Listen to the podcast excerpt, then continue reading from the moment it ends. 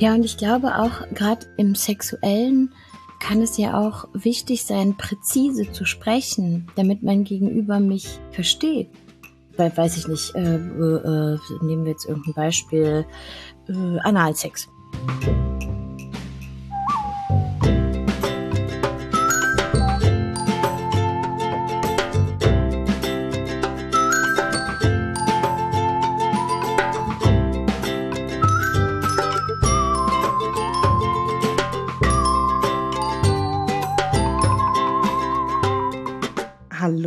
Schön, dass ihr wieder eingeschalten habt zu Frag mal Agi, dem Podcast, in dem ihr der Sexualpädagogin Agi Malach alle Fragen rund um Sexualität, Pubertät, Identität und vielem mehr stellen könnt.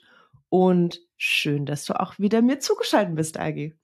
Hallo Lotte, irgendwo in Berlin und wir sehen uns hier über unsere Laptops und hören uns über unsere Mikrofone.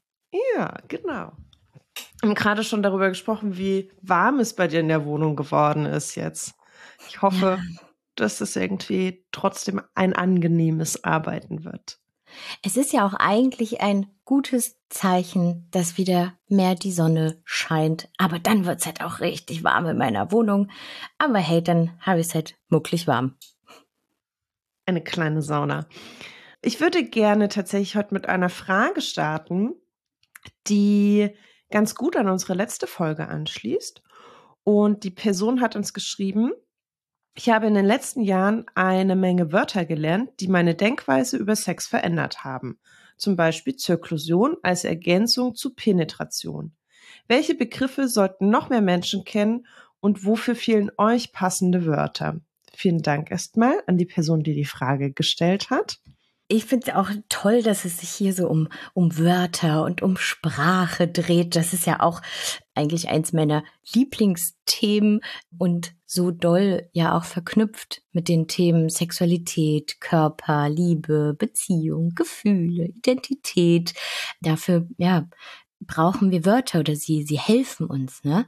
Und jetzt hat die Person schon geschrieben, Zirklusion, das hatten wir in der letzten Folge. Wenn ihr nicht wisst, wie was zur, zur, zur, Zirkus Zir was, was?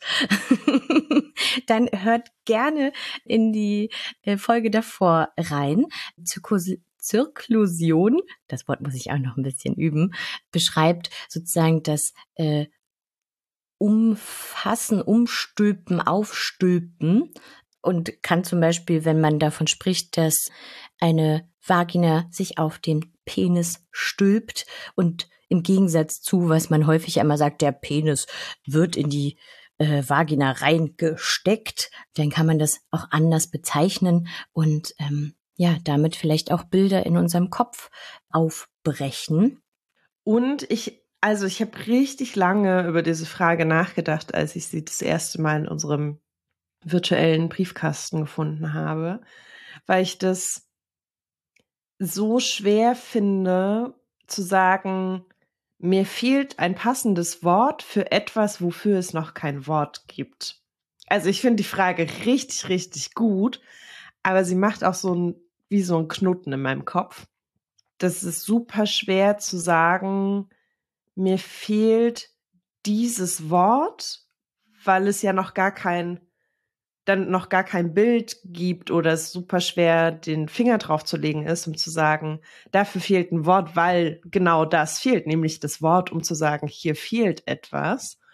Mm, das finde ich ein spannendes Phänomen. Also wenn man sich auch anguckt, wie Sprache in unseren Köpfen wirkt, dann kann, also dann ist es auch eine Theorie, die genau das besagt, dass wir das ganz schwer benennen können, wenn es diese Lücke gibt. Aber vielleicht können wir irgendwie gemeinsam noch mal so ein bisschen drauf rumdenken oder vielleicht auch einen kleinen Schlenker zu machen zu, welche Wörter gibt es vielleicht schon und die nicht in der großen Masse angekommen sind. Also ich finde, Zirklusion fällt da so ein bisschen rein. Es hat auch nicht so lange her, dass ich das gelernt habe als Begriff. Und ich glaube, das ist noch nicht so angekommen, dass wenn man irgendwie über den Schulhof geht und irgendwas von Zirklusion erzählt, dass alle sagen, ja, klar, weiß ich, was es ist.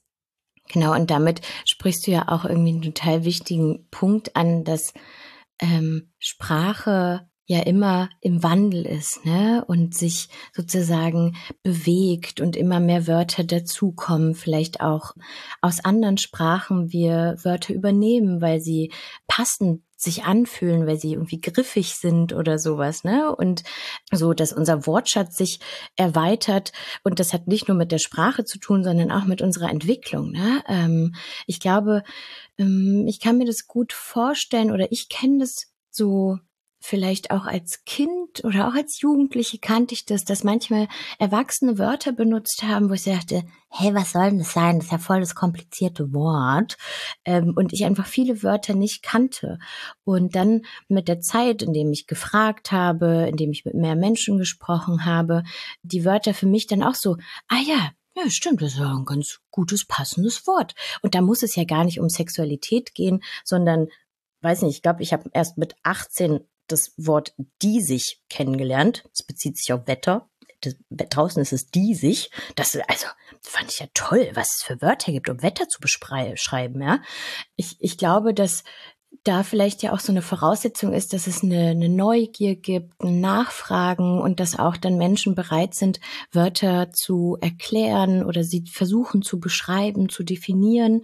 Und dadurch, ja, erweitert man vielleicht auch den eigenen Wortschatz.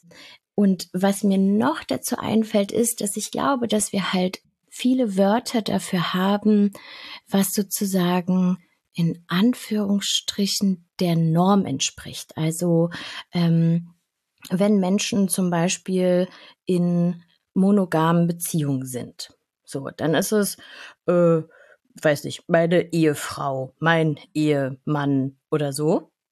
Lotte will, meldet sich. Will direkt reinkrätschen, weil ich auch gleich noch ein Plädoyer dafür halten möchte, dass man, egal wie alt man ist, immer nachfragen kann.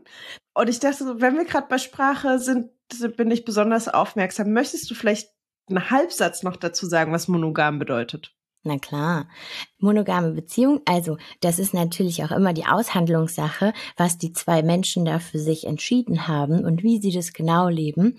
Aber zwei Menschen ist schon mal wichtig, weil es ähm, meist dann so ist, dass wenn zwei Menschen zusammen sind, die sagen, nur wir beide haben eine romantische Liebesbeziehung. Und meistens ist es dann auch so, dass sie sagen, also wenn sie sexuell miteinander sind, dass sie dann auch sagen, und nur wir beide haben Sex miteinander oder tauschen Zärtlichkeiten aus, halten Händchen oder so.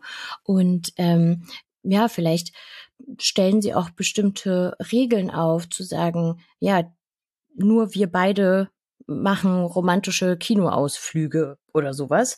Aber Genau, sie sind sozusagen nur auf die andere Person bezogen und nicht noch vielleicht mit anderen Personen zusammen oder haben mit anderen Menschen Sex oder so. Und da fehlen manchmal auch Wörter, wenn Menschen poly sind, also mehrere Menschen lieben oder mit mehreren Menschen intim sind, zärtlich sind, Sex haben und dann versuchen zu beschreiben, wer wer ist vielleicht in diesem großen Netzwerk? Oder wie bezeichne ich denn, äh, weiß ich nicht, wenn ich eine Partnerin habe und diese Partnerin hat noch einen Freund, so denn und dieser Freund hat auch noch eine andere Partnerin. Und ah, dann muss ich vielleicht brauche ich ein Blatt Papier, um Dinge aufzuschreiben und Leuten klarzumachen und kann nicht einfach wie so selbstverständlich äh, für andere sagen, so, ja, meine Ehefrau, ne, sondern da hängen ja noch vielleicht andere Personen dran und dann gibt es irgendwie dafür nicht genug Wörter. Und ich glaube, dass es halt ja damit zusammenhängt, dass wenn Dinge ähm, nicht ähm, ja so so bekannt sind, wenn vielleicht wenig Menschen das ausleben, ja vielleicht eine Minderheit sind äh, oder von diesen naja so gesellschaftlichen Erwartungen nicht entsprechen oder so, dass dafür oftmals Wörter fehlen und dann eher in diesen vielleicht auch ja Gruppen von Menschen Wörter neu entstehen und die müssen in die große Welt hinausgetragen werden. Ne? Oftmals sind diese neuen Wörter oftmals aus so aktivistischen Bewegungen, also von Menschen, die für etwas kämpfen, die sich auch etwas erkämpfen müssen, die versuchen mit Wörtern auch etwas sichtbar zu machen, weil es äh, wichtig ist. Ne? Und dann schwappt das irgendwann oder macht immer größere Kreise, immer größere Kreise, bis wir ja vielleicht als gesamte Gesellschaft diese Wörter irgendwie kennen, weil sie dann in Büchern auch benutzt werden, in Fernsehsendungen, ähm, in Podcasts, wo auch immer, ne? Und dann lernen wir sie kennen und wie Lotte gerade sagte, auch Erwachsene sind dann erstmal so, hä, was soll denn das sein, dieses Poli? Oder Zirklusion oder so. Ja, und dann sind wir alle eigentlich immer in, im Lernen drin. Das, oh, du hast mir so eine wahnsinnig tolle Brücke gebaut, weil als du angefangen hast, dachte ich so, ich möchte unbedingt wirklich noch motivieren, sich dafür nicht zu schämen, zu sagen, so, hey, dieses Wort habe ich noch nie gehört, was ist denn das? Kannst du mir das erklären?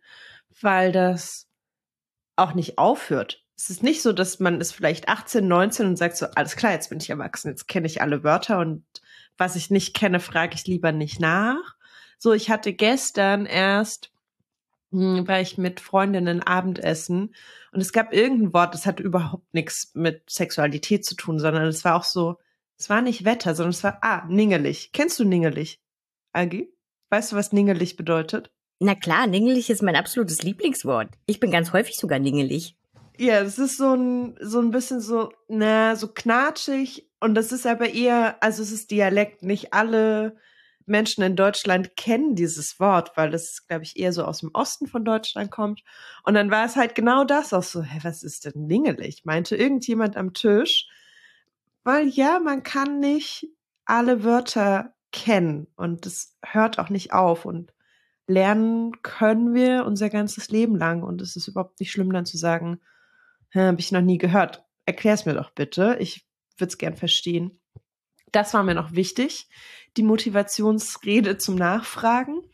Und als du gesprochen hast von diesem ähm, Netzwerk, was vielleicht auch Menschen haben, die nicht in monogamen Beziehungen leben, ist es in mir angegangen, dass ich so, ja krass, ich beobachte das häufig bei Familienkonstrukten, die anders sind als hier haben zwei Menschen zusammen ein Kind bekommen und diese beiden Menschen, im Zweifel Mann und Frau, kümmern sich allein um das Kind. Also sobald es irgendwie darum geht, dass vielleicht auf einer freiwilligen Ebene und auf einer emotionalen Verbundenheit sich mehr Menschen um einander kümmern, da müssen noch nicht mal Kinder mit im Spiel sein, fehlen mir ganz häufig Wörter, um die Beziehung zu diesen Menschen auch zu beschreiben, weil ich irgendwie dann denke, das, was es vielleicht irgendwie gibt, reicht nicht aus, um es zu beschreiben oder sowas wie Patenkind, Paten, Sohn, Tochter ist sehr religiös angehaucht. Was sagt man aber zum Beispiel, wenn man sagt, okay, das ist ein Kind, was mir super nahe steht, ist es aber nicht das Kind, was ich zur Welt gebracht habe. Also das ist tatsächlich für, für mich ein gutes Beispiel, wo ich denke, da fehlen irgendwie Wörter wäre cool, wenn wir da mal ein paar uns ausdenken. Ja, und ich glaube auch gerade im, im sexuellen ähm, kann es ja auch wichtig sein, präzise zu sprechen, damit mein Gegenüber mich mich versteht. Ne? Also gerade wenn es darum geht, dass zwei oder mehr Menschen miteinander intim sind und sich über ihre Bedürfnisse austauschen wollen und sagen würden, weißt du, wenn wir das machen würden, fände ich das mal ganz toll. So, weiß ich nicht, äh, äh, nehmen wir jetzt irgendein Beispiel, äh, Analsex. So, dann sagt eine Person, weißt du, ich fände ganz toll, wenn wir Analsex machen. Und die andere Person sagt so, okay. Und beide denken sich, ja gut, die, die, mein Gegenüber weiß ganz genau, wovon wir reden und wie das ablaufen soll, weil ich habe ja mein Bild von Analsex, die andere Person wird doch eins zu eins genau das an, das Gleiche haben, ne? Ähm, und da denke ich, naja, auch da müsste man präziser wahrscheinlich sprechen von, was bedeutet denn Analsex für mich? Von, ähm, äh, wird etwas anal eingeführt? Ähm, wer bei wem? Weil, vielleicht auch mit welcher Geschwindigkeit, Achtsamkeit, Vorsicht? Was ist mir dabei eigentlich wichtig? Was möchte ich ähm, vielleicht da erkunden? Wo ist mein Nein? Wo sage ich Stopp? Also, eigentlich ist es immer ja, wichtig, präzise zu sprechen und möglichst, ja, vielleicht auch detailliert zu sprechen, weil wir, glaube ich, ja, oftmals ausgehen davon, wenn ich sage Tee, dann denkt Lotte genau an den gleichen Tee. So, weiß ich nicht. Eistee? Ähm, nee, ich dachte an schwarzen Tee mit Milch. Ähm, und genau das ist es. Ne? Dann müsste müsst ich wahrscheinlich eher sagen, du Lotte, möchtest du eine Porzellantasse haben mit schwarzem Tee, der Tein enthält und mit Kuhmilch drin? So, und dann wäre die Frage irgendwie präziser und Lotte könnte sich entscheiden, möchte ich diesen Tee trinken oder nicht. Das ist ein hervorragendes Beispiel. Und ich denke, ich glaube, Menschen können mir widersprechen. Das ist vollkommen, vollkommen in Ordnung. Agi, du kannst mir widersprechen, alle, die zuhören, können mir widersprechen.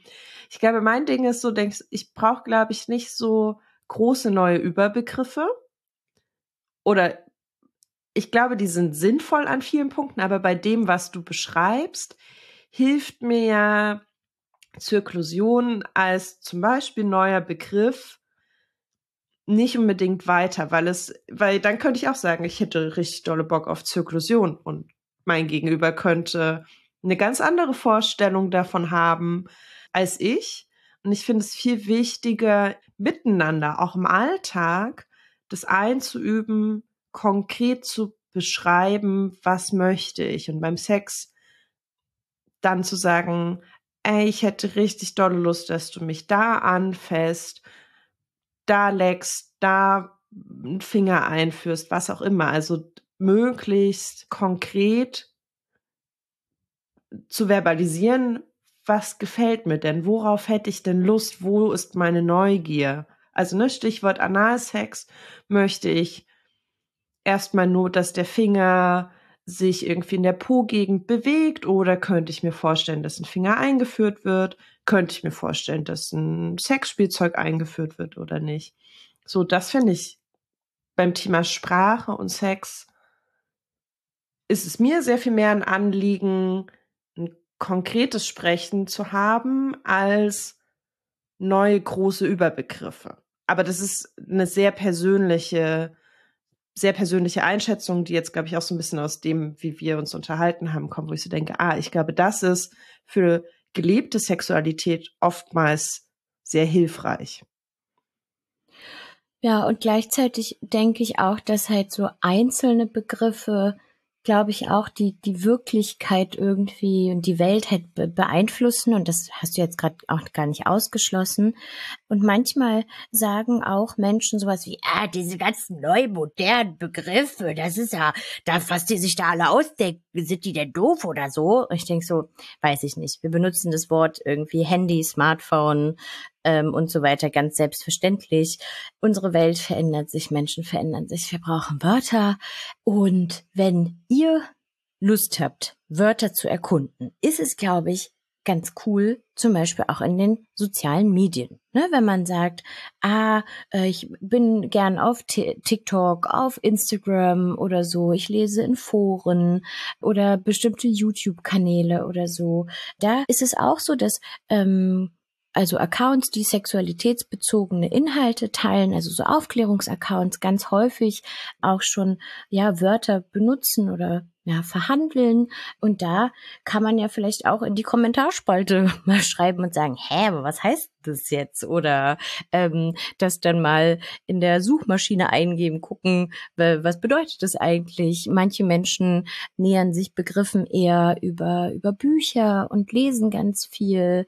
Ähm, andere Personen hören Podcasts, die hören vielleicht uns zu. Ähm, also es gibt viele verschiedene Wege, wie man neue Wörter kennenlernen kann. Das ist ein guter Aufruf. Ich habe eine letzte Sache, wo ich äh, das Gefühl habe, ich muss es unbedingt noch sagen, zu der Frage, welche Begriffe sollten mehr Menschen kennen. Ihr habt das bestimmt auch schon in den ersten beiden Staffeln von Frag mal Agi irgendwo mal gehabt. Aber mein großer Wunsch ist, dass sich Vulva-Lippen mehr durchsetzt als Begriff. Weil ganz, ganz häufig, und das ist ein relativ neues Wort, Viele kennen dieses Körperteil noch als Schamlippen. Und ich finde das problematisch, ja, dass ein Körperteil direkt den Namen Scham beinhaltet, weil ich muss mich für meine Vulva-Lippen nicht schämen und dann ist es tendenziell eher negativ besetzt. Und deswegen haben auch, du hast es ja vorhin beschrieben, ne, häufig kommen neue Wörter auch aus aktivistischen Kreisen, also von Menschen, die sich für das Thema engagieren. Und so ist vor ein paar Jahren auch der Begriff Vulvalippen entstanden. Und der ist einfach sehr viel konkreter, weil das sind die Lippen an der Vulva. Und den finde ich ganz hervorragend, weil er einfach das beschreibt, was es ist, ohne dass eine Wertung drin ist. Aber ich eben sehe, dass dieser Begriff noch nicht überall angekommen ist und sich noch nicht komplett durchgesetzt hat. Und viele Leute sagen, hä, Vulvalippen habe ich noch nie gehört. Und wenn man dann sagt, kennt man vielleicht als Schamlippen, so ein Aha denkst du, man kann es nicht häufig genug sagen oder ich kann es nicht häufig genug sagen. Lasst uns Vulva-Lippen noch ein bisschen mehr unter die Menschheit bringen. Fantastisch, das machen wir jetzt. Also, Vulva-Lippen. Einfach nur, um es mal gesagt zu haben. Dann mache ich mal weiter mit der nächsten Frage für heute. Und die Person hätte gern einen Tipp von uns, wie man enger mit seinen Freundinnen werden kann. Okay, hier sind meine Top 10. Nein, wer fragt mal Agi schon länger hört, weiß, es gibt meist nicht die eine Antwort, sondern eher eine Annäherung. Ähm, weil naja, wir, wir kennen ja nicht jeden Menschen, wir wissen nicht, ähm, was für die Person gut ist und so, aber wir können ja vielleicht ein paar Anregungen geben. Und ich würde die Frage so verstehen mit dem enger sein mit Freundinnen, dass man ja eine vielleicht äh, festere Freundschaft hat, eine verbindlichere Freundschaft oder die sozusagen ähm, ja eine sehr starke Bindung ist. Ähm, ich weiß nicht, ob hier auch etwas mitgemeint sein könnte auf einer körperlich-sexuellen Ebene, so von wegen enger im Sinne von, hey, vielleicht bin ich ja verliebt in die Person oder möchte irgendwie was Sexuelles haben, obwohl wir eigentlich immer nur so Best Friends waren. Ich, äh, höre ich jetzt aber hier nicht raus. So würde ich mal sagen. Ich auch nicht rausgelesen. Mein, so wie ich es gelesen habe, wäre eher so ein Szenario von, ich finde vielleicht eine Person super sympathisch und wir verbringen auch schon so ein bisschen Zeit, aber es ist nicht so, es ist noch nicht meine beste Freundin, mein bester Freund, aber ich hätte eigentlich richtig Bock, dass es emotional näher wird, dass wir mehr Zeit miteinander verbringen. Also ich habe Lust auf mehr, auf eine engere Freundschaft. Mhm. Aber ich hätte keine körperliche oder sexuelle Ebene reingelesen. Ja, ich, ich irgendwie auch nicht, dann lassen wir die jetzt mal draußen. Ich glaube, ähm, etwas, was ich sozusagen auch schon bei dir rausgehört habe, ist sowas wie Zeit. Also wenn Menschen ganz ähm, enge Freundschaften äh, führen, dann war das meist nicht so, dass sie sich kennengelernt haben und ab Tag zwei waren sie dann Best Friendsies, sondern da ist wahrscheinlich Zeit ein wichtiger Faktor. Ne? Die Zeit, die man miteinander verbringt, die Zeit, die Menschen sich kennen und in dieser Zeit halt Erlebnisse, die sie miteinander ähm, haben. Und es kann sein, dass sie vielleicht gemeinsam durch Krisen gegangen sind oder durch besonders schöne äh, oder lustige Erlebnisse oder so, ne? Und das bringt Menschen wahrscheinlich einfach näher. Und ich dachte gerade, und das haben Lotte und ich vorher abgesprochen, dass es für uns okay ist, euch zu verraten, dass Lotte und ich sehr gut befreundet sind. Und das war aber nicht ab Tag eins so. Weil eigentlich haben wir uns nämlich auf ähm, einem beruflichen Weg kennengelernt, ähm, weil wir zusammengearbeitet haben und dann haben wir erst E-Mails geschrieben und haben uns so paar Mal gesehen, aber es war halt eher Beruf. Und Lotte, was meinst du, wie sind wir da hingekommen, wo wir jetzt sozusagen sind? was waren Schritte? Naja, also der Weg war ja tatsächlich genau das. Also wir sind uns beruflich begegnet und es gab auf meiner Seite auf jeden Fall, ich weiß nicht, wie es für dich war, schon direkt so ein Gefühl von, Agi ist richtig cool. Ich glaube, also noch vielleicht gar nicht der Wunsch, ich möchte mit dir befreundet sein, aber so Agi ist richtig cool. Ich möchte sie gerne häufiger sehen, mehr mit ihr verbringen. Und ich glaube, als du über Zeit gesprochen hast, also Zeit, die vergeht, Zeit, die mit man miteinander verbringt, ging bei mir so ein Lämpchen an von auch mal den Kontext und das Umfeld wechseln. Mhm.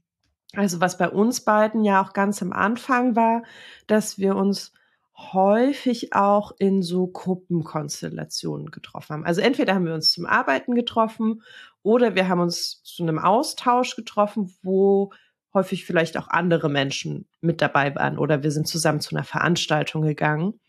Und ich glaube, was entscheidend war, damit es wechselt von, hey, wir arbeiten richtig gern zusammen und wir tauschen uns gern aus, war, glaube ich, so ein, hey, hast du nicht mal Lust, einfach so was zu zweit zu machen. Also wenn dann nicht andere Leute drumherum sind oder man über, also ne, bei uns war es halt einfach der Beruf, man nicht über den Beruf redet. Und ich denke gerade in so Kontexten von Schule, erinnere mich auch noch an meine, Schulz, an meine Schulzeit, dass es da sehr ähnlich war. Es gab dann irgendwie so ein Umfeld von Menschen, mit denen ich irgendwie in meiner Freizeit relativ viel Zeit verbracht habe.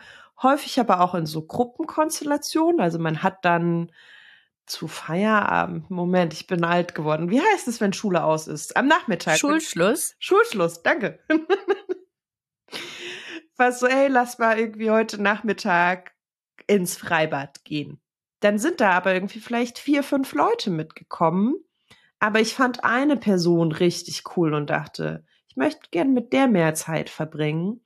Und dann kann es total was verändern, zu sagen, ey, hast du nicht mal Lust, abseits dieser größeren Gruppe auch was zu zweit zu machen und wir gehen mal zu zweit ein Eis essen oder zu zweit ins Freibad oder was auch immer man gerne machen möchte.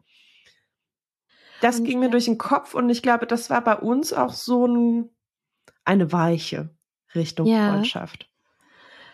Und ich kann mir auch vorstellen, ich weiß nicht, ob ich das auch bei dir hatte. Aber manchmal ähm, wird das immer nur so erzählt, wenn es um ähm, sowas wie Flirten, Dating, äh, jemanden auf irgendeiner sexuellen Ebene kennenlernen, dass Menschen auch aufgeregt sind, die andere Person anzusprechen und vielleicht zu sagen, hey, ich finde dich gut, lass uns mal eine Limo trinken gehen. Und ich glaube, dass ich das auch kenne aus so freundschaftlichen Beziehungen, dass ich auch am Anfang so ein bisschen aufgeregt bin oder mir dann denke, hä, kommt es jetzt total doof oder so? Und ah, wird sie ja sagen oder nein? Also gerade nur, wenn ich zum Beispiel jemanden im Sportverein sehe. So, ne, wir sind halt zufällig immer im selben Sportverein und da verstehen wir uns total super und vielleicht ähm, sind wir danach auch immer noch irgendwie 15 Minuten und quatschen da und so. Aber sich dann zu trauen, zu sagen, hey, hättest du nicht mal Lust, dass wir irgendwie im Park eine, eine Limo trinken oder einen Fahrradausflug machen oder so. Und ich glaube, das ähm, ist auch wieder so ein bisschen Überwindung und gleichzeitig kann daraus ja sowas ganz, ganz Schönes entstehen, weil ich glaube, dass die gemeinsamen Erlebnisse, die Zeit miteinander, aber auch und das wird häufig auch nicht für Freundschaften vielleicht so in Anspruch genommen oder dem zugeschrieben, dass das dazugehört, der anderen Person auch zu zeigen, dass man Interesse hat. Ja, dass, dass man Lust hat auf gemeinsame Zeit, dass man Lust hat am Austausch, an den Gesprächen, an den gemeinsamen Unternehmungen, dass man das schön fand, ja. Also auch wenn man, weiß ich nicht, äh, einen tollen Abend miteinander hatte oder einen Spieleabend oder so, dann zu schreiben, hey, das war ein richtig, richtig schöner Abend, danke. Das hat mir richtig Spaß gemacht, habe ich voll Lust drauf zu wiederholen. Das kann ja auch dazu beitragen, mit Menschen enger zu werden, wenn man ja einen Teil von sich auch sozusagen zeigt, und zwar den Teil, der freundschaftliche Zuneigung, Liebe empfindet und genau sagt, hey, ich äh, verbringe sehr gerne Zeit mit dir und ich möchte dich irgendwie auch enger in meinem Leben haben. Also von daher, ja, auch das sozusagen das Interesse, die Begeisterung, die Lust auch zu zeigen, aktiv auf die andere Person zugehen, miteinander Zeit verbringen, die Kontexte wechseln, ne? wenn man sich nur aus der Schule kennt, vielleicht mal was anderes machen, wenn man sich nur aus dem, weiß nicht, Sportverein, Jugendclub kennt, auch sagen, hey, wollen wir nicht zu zweit mal was machen oder in einer kleineren Gruppe oder so glaube, das könnten so Schrittchen sein. Und ich glaube, das ist dann schon eher so Schritt fünf als Schritt eins. Mm. das neben dieser Begeisterung, das fand ich sehr schön, wie du das beschrieben hast, übrigens auch, ja auch so ein Vertrauensaufbau dazu gehört. Und ich glaube, dass, und das kann total viel Überwindung kosten, und ich sage das ganz bewusst, das ist wahrscheinlich eher Schritt fünf als Schritt eins, weil ich würde mich auch damit unwohl fühlen, das direkt irgendwie beim ersten Treffen vielleicht in einer kleineren Runde rauszuhauen, aber die andere Person auch einzubeziehen, zu sagen, ey, gerade beschäftigt mich das total. Ich habe gerade irgendwie einen blöden Streit mit den Erwachsenen, mit denen ich zusammenlebe. Ich habe gerade irgendwie Stress in der Schule und ich weiß nicht, wie ich es lösen soll. Also erstens ist es total hilfreich für einen selbst, dass man es teilen kann und dass man vielleicht einen Anstoß bekommt. Aber das zeigt ja der anderen Person auch, ey, hier gibt es ein vertrautes, einen vertrauten Rahmen. Wir können über solche Dinge sprechen. Dann traut sich die andere Person vielleicht auch eher Dinge von sich zu teilen. Also ich glaube, das ist für so ein, ja, für so ein enges Band, was man sich dann vielleicht mit der Person wünscht, ganz, ganz wichtig sollte man natürlich irgendwie erst dann machen, wenn es sich auch irgendwie gut und richtig anfühlt. Aber das ging mir noch so durch den Kopf neben der Begeisterung. Stimmt. Also, ja, auch das sozusagen auch dieses Einbeziehen von von Personen, ne, in Dinge, die die mir auch irgendwie wichtig sind oder ja, mich beschäftigen, mich berühren, all das auch ja zu teilen also auch ein, dadurch ein Angebot zu machen, ne? So, ich lade dich sozusagen auch in meine Welt ein. Das ist ja auch was voll Schönes, sozusagen die Hand auszustrecken und ja, sich auf eine gemeinsame Reise auf den Weg zu machen. Ja, eine kleine Sache. Ich dachte, ich habe gerade nur so Negativbeispiele gern. Das geht auch mit positiven Dingen. Es geht auch mit, ich habe diesen Film gesehen, der hat mich richtig krass gecatcht. Ich würde gern mit dir darüber reden. Mir ist gestern was super Cooles passiert hör mal her. So, das noch als, es müssen nicht nur schwierige Dinge sein. okay, ich würde weggehen von Freundschaften hm, zu einem anderen Thema, nämlich noch die Frage, denkst du, es ist wichtig, Vorbilder zu haben? Ja oder nein? ähm, Weiß ich nicht, ob es wichtig ist. Ähm, vielleicht antworte ich erstmal persönlich. Ich hatte nämlich nie so konkrete Vorbilder. Also es gab niemanden, wo ich gesagt habe, oh, zu der Person blicke ich jetzt so doll herauf und ähm, ich, ich weiß nicht genau, was man dann weiterdenkt. Also, hm. deshalb versuche ich mich sozusagen diesem Konzept zu nähern weil ich glaube, dass es für manche Menschen ein ganz schönes Gefühl ist, dass sie Vorbilder haben, weil das Menschen sind, die sie und dann kann ich eher, glaube ich, damit auch connecten, also mich verbinden. Menschen, die sie inspirieren, wo die Gedanken anstoßen, wo ja, die vielleicht auch Eigenschaften haben, wo ähm, man sich denkt, ha ja, das ist schon, das finde ich richtig toll. Und diese Eigenschaft möchte ich auch in mir größer werden lassen. Ich glaube, wo ich sozusagen irgendwie schwierig finde, ist es, wenn ähm, man ein Vorbild hat und dann genauso werden möchte wie die Person. Dann denke ich so, hä?